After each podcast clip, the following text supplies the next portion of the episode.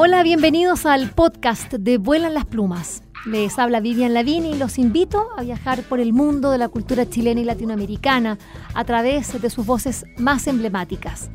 Vuelan las Plumas cuenta con el apoyo de Librería Prosa y Política y de Radio Universidad de Chile. A continuación, los invitamos a escuchar esta interesante conversación.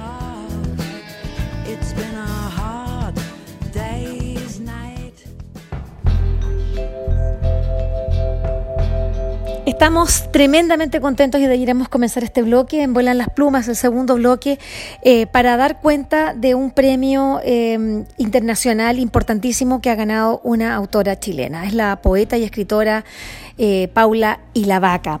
Bueno, ella, mejor dicho, su libro, La Perla Suelta, es un, un libro de poesía, resultó ganador en los premios Pen Awards. ¿Qué es esto? son los premios literarios de PEN America, eh, una institución, bueno, es el, el, SADEL, por decirlo así, de Estados Unidos, pero es eh, una institución gigante a nivel mundial. Y mm, se celebró en el Town Hall, en una como para que nosotros entendamos, como si fueran los Oscars de la, industria audiovisual, esto es los Oscars de la industria eh, o, de la industria editorial. Y mm, allí a comienzos de, marzo, eh, nada menos que la alcaldía de Nueva York celebró las voces más excepcionales de la literatura, desde autores eh, novatos o, o primerizos hasta leyendas vivientes. Eh, los, también, como es en todas estas celebraciones y como lo hace usualmente el mundo estadounidense, con eh, los anuncios de los ganadores, eh, eh, con, figuras conocidísimas del mundo de la cultura, del mundo de la televisión, con la dirección musical de Ulysses Owens Jr., con lecturas dramáticas de horas seleccionadas. La verdad es que fue una celebración impactante que nosotros pudimos ver a través, por supuesto, de Internet. Esta eh, ceremonia, la, ceremonia de entrega de estos años fue presentada, por, ya les decía, por un actor súper conocido, también autor y, ex asesor de la Casa Blanca en cuestiones de, asuntos culturales, eh, Cole Penn, junto a Tina Fey, ya sabemos, nueve veces ganadora del premio Emmy y una de las mejores escritoras de comedia de su generación. Eh, que además recibirá o recibió el premio, perdón, el Penn Mike Nichols eh, a la escritura de este 2023 por el premio a la actuación. Así de simple, 11 premios que entrega Penn América que reconocen a lo mejor de la ficción, la no ficción, la poesía, la biografía, el ensayo, la escritura científica, la traducción, ahí entramos nosotros, y más publicados durante el año pasado.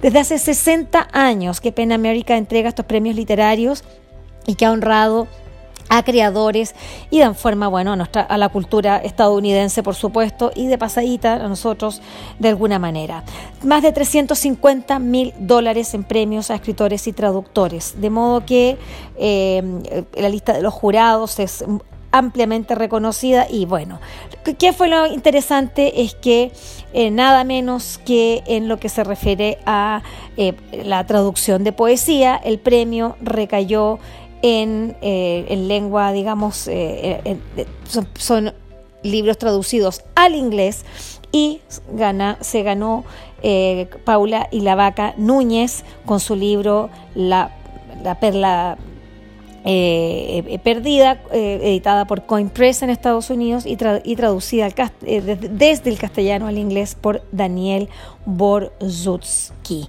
Por supuesto, no podíamos en este programa dejar de hablar con nuestra esta gran autora chilena, Paula Lavaca, que está, bueno, este año acaba de publicar eh, Camino Cerrado, una segunda novela en el género de novela negra, que es el que ella está incursionando con muchísimo, muchísimo éxito. Y nosotros estamos tan contentos de poder tenerla en nuestra agencia también, eh, y también, eh, por supuesto, que en nuestro programa. Le preguntamos a Paula Lavaca Eh, a propósito de los premios PEN, los PEN América, que son una, de una espectacularidad muy inusual para nosotros los chilenos, ya se los decía, es decir, les recomiendo que vayan al Instagram de Paula y la Vaca, eh, sino eh, al propio nuestro, también, también lo, subimos a nuestro al Develop Agency, eso, el Instagram de Develop Agency. Bueno, le preguntamos cómo vivió la transmisión en vivo desde el Town Hall en Nueva York y, esto es lo que Pauli Lavaca nos respondió. Fue bien emocionante la transmisión de los Pen Awards porque los transmitieron por YouTube y yo tenía el recuerdo que me habían mandado el link, entonces estaba haciendo dormir a mi hijo, logré que se durmiera y partí a ver la, transmisión y ocurrió que en medio de la transmisión se despertó. Y estaba sola con él en ese momento, así que tuve que ir a hacerlo dormir. Y evidentemente en ese regreso a su habitación a hacerlo dormir, se, transmitió mi, la entrega al, a, mi libro La Perla Suelta, el, el premio Daniel Borsuski, porque yo siempre hago la diferenciación que es un premio al libro. Me gusta mucho como, y lo digo de modo de paréntesis, me gusta mucho cómo hacer la diferenciación de que es un premio mío a un premio a la traducción, porque efectivamente es un premio a la traducción, pero también con Daniel hemos hablado de que se trata de, la, de la traducción del libro, entonces un premio a la perla suelta, que me parece súper lindo hacer esa metáfora. Cierre de paréntesis, entonces fue muy divertido porque mi hijo se despierta, tuve que a hacerlo dormir de nuevo y cuando regreso al compu, eh, ya había pasado y dije, pucha, ¿qué, habrá sucedido? Le hablaba a Daniel por WhatsApp, que estaba en New York, y después entró a Twitter y me habían etiquetado varias personas, los editores de La Perla Suelta en, de Coin Press en, Nueva York, eh, la pareja de Daniel también eh, me había, Rachel me había etiquetado en Twitter, así que ahí me enteré consecuencia y conclusión, tuve que esperar a que se transmitiera toda la, ceremonia y ahí pude buscar el, discurso de Daniel y la y la, entrega del premio, que fue bien emocionante también porque lo entrega Molly Ringwald, que ella es una heroína de las películas de los 80, entonces era todo como súper emocionante y, y bueno, eh, la perla suelta ahora de venida madre se perdió todo eso porque tenía que ver a mi hijito, pero no pasa nada. Lo vi igual después en YouTube, así que estuvo súper, súper emotivo. Bueno, ahí estaba entonces eh, Paula y la vaca contándonos sobre cómo vivió eh, ese momento, el del que en realidad no supo tanto. Eh, a propósito, sí, sino que se enteró a posteriori que había ganado un premio tan importante. La verdad es que se lo recomiendo, vayan a su Instagram porque es muy emocionante. eran cuatro eh, cuatro nominados en su, eh, en su categoría y, la verdad encontrarse con, eh, con, con, que sale, resulta ganador su libro es, es de una alegría gigante. bueno, La Perla Suelta, como ella, como ella lo dice, es un libro de, de, los inicios, como de esta joven poeta, porque todavía es bastante joven pero claramente ya hoy día eh, eh, está mucho más madura. También es editora, hay que señalarlo, Paula, y la vaca es una... Eh, es, es, una de las escritoras que hay que tenerle mucho, mucho ojo, así que se los recomiendo. Bueno, le, hemos preguntado cómo, cómo llega este libro, a La Perla Suelta, a manos de Daniel Borsutsky, porque la verdad él es un destacadísimo traductor y cómo, cómo, cómo, se llega finalmente a este Pen America y al final ganan nada menos que eh, el premio a la mejor traducción, que no es que la traducción haya sido tan buena, sino que el libro es tan bueno que por supuesto que su traducción eh, es genuina al talento de eh, al, talento de Paula. Así que escuchemos a Paula y la vaca sobre esta perla suelta en las manos de Daniel Borsutsky. Mi libro La Perla Suelta llega a manos de Daniel Borsuski, tengo entendido, en un viaje de él a Chile.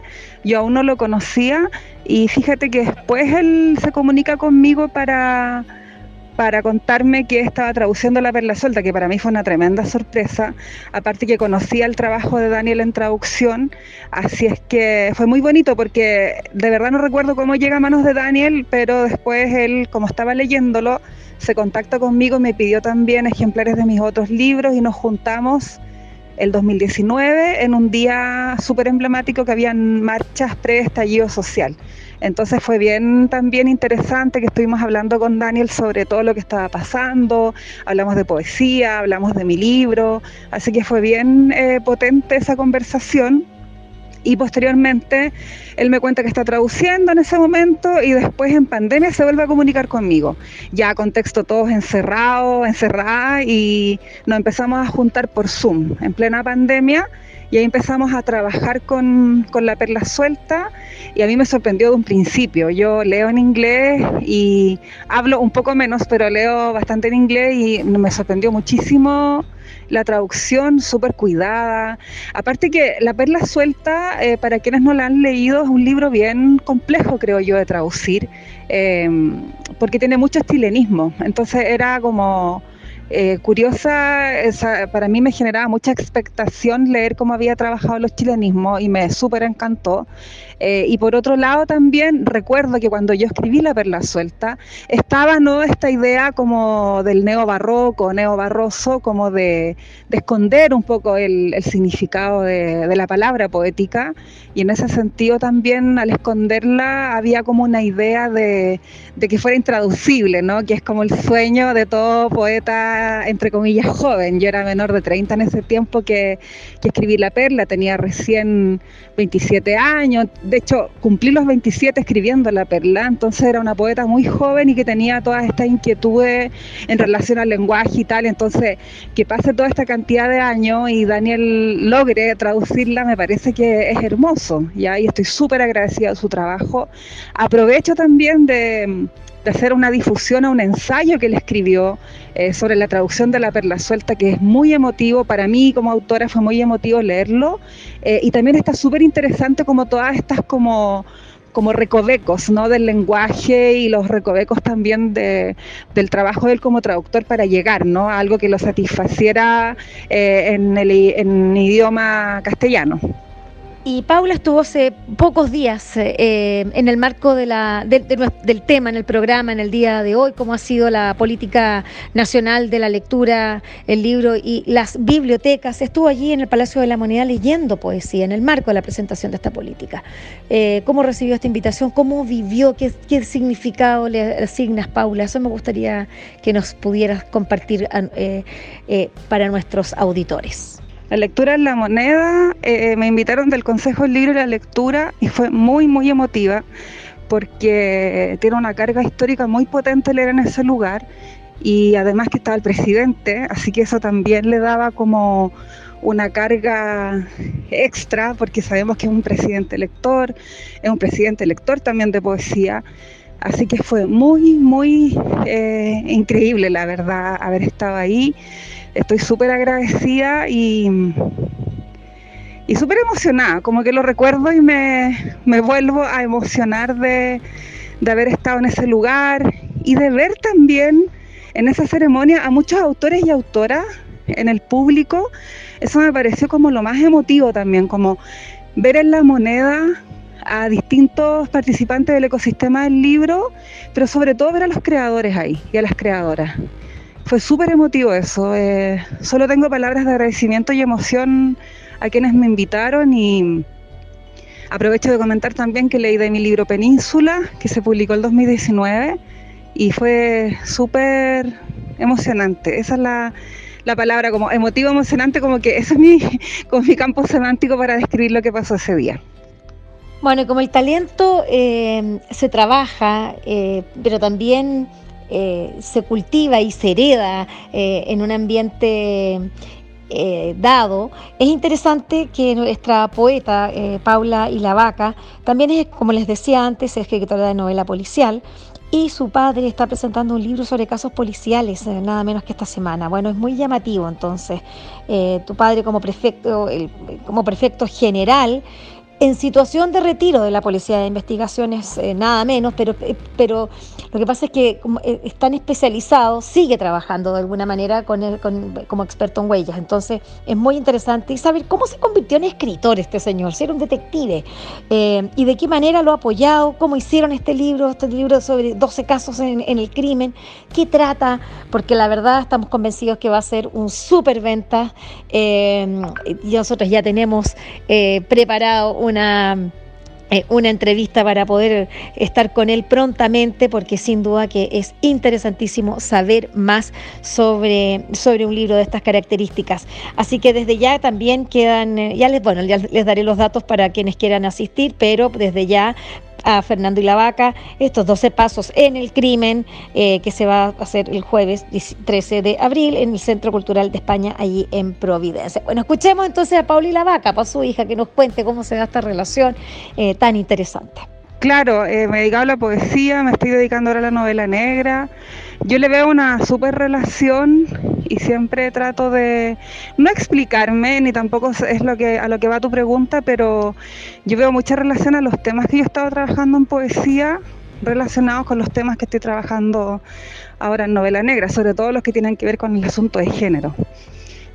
Eso por una parte. Y claro, mi padre presenta el día de mañana, el jueves 13 eh, de abril, eh, su libro, 12 Pasos en el Crimen, que mm, fue súper interesante acompañarlo, asesorarlo, eh, y que también fue, fue bien poco lo que hice porque él tenía todas estas historias que siempre contaba en los talleres de escritura policial que hicimos juntos. Em, yo lo escuchaba a él, él me escuchaba a mí, entonces se produjo, se produjo como una simbiosis ahí de, de, información y la verdad es que cuando se puso a escribir fue súper como genuino, le resultó de una vez. Eh, y yo la verdad es que agregué algunos comentarios, algunas cosas que terminó de pincelar su editor, Diego González, que un fantástico editor de la editorial Planeta, que trabajamos súper bien con él. Y, él se lanzó con su libro. Eh, bueno, y para hablar un poquito sin hacer spoilers, como se dice ahora en lenguaje audiovisual, eh, está súper interesante todo ese paso en el crimen porque son las crónicas y las memorias de, un eh, detective que Trabajó mi padre cerca de tres décadas en la BDI, en la Policía de Investigación, en la Policía Civil de nuestro país, y mm, él eh, narra en los casos en los que eh, participó directamente. Mi padre es perito en huellas, Así es que, es una condición que no se acaba, digamos, aunque él se haya ido a retiro. Así es que fue súper eh, fue súper bonito acompañarlo también, ¿no? Como eh, la relación padre-hija y también como algo que yo he hecho y que me he dedicado a la escritura durante 20 años, como acompañarlo ahora en esa escritura de su libro fue súper eh, bonito, fue súper como crucial también en nuestra relación de padre e hija, como te digo. Y, nada, estoy súper contenta con el resultado. El libro quedó muy bueno, ya he recibido excelentes comentarios. Eh, externos, digamos, no solamente tanto de él o míos, que estuvimos ahí eh, revisando, editando, etcétera, pero eh, de verdad ha sido un lujo y también son historias que yo escuché desde niña, entonces verlas ahora escritas, ver también como la relación de él con su madre, mi abuela murió cuando yo era muy pequeña, y, verla ahora a través de esa mirada del detective eh, es súper potente, ¿no?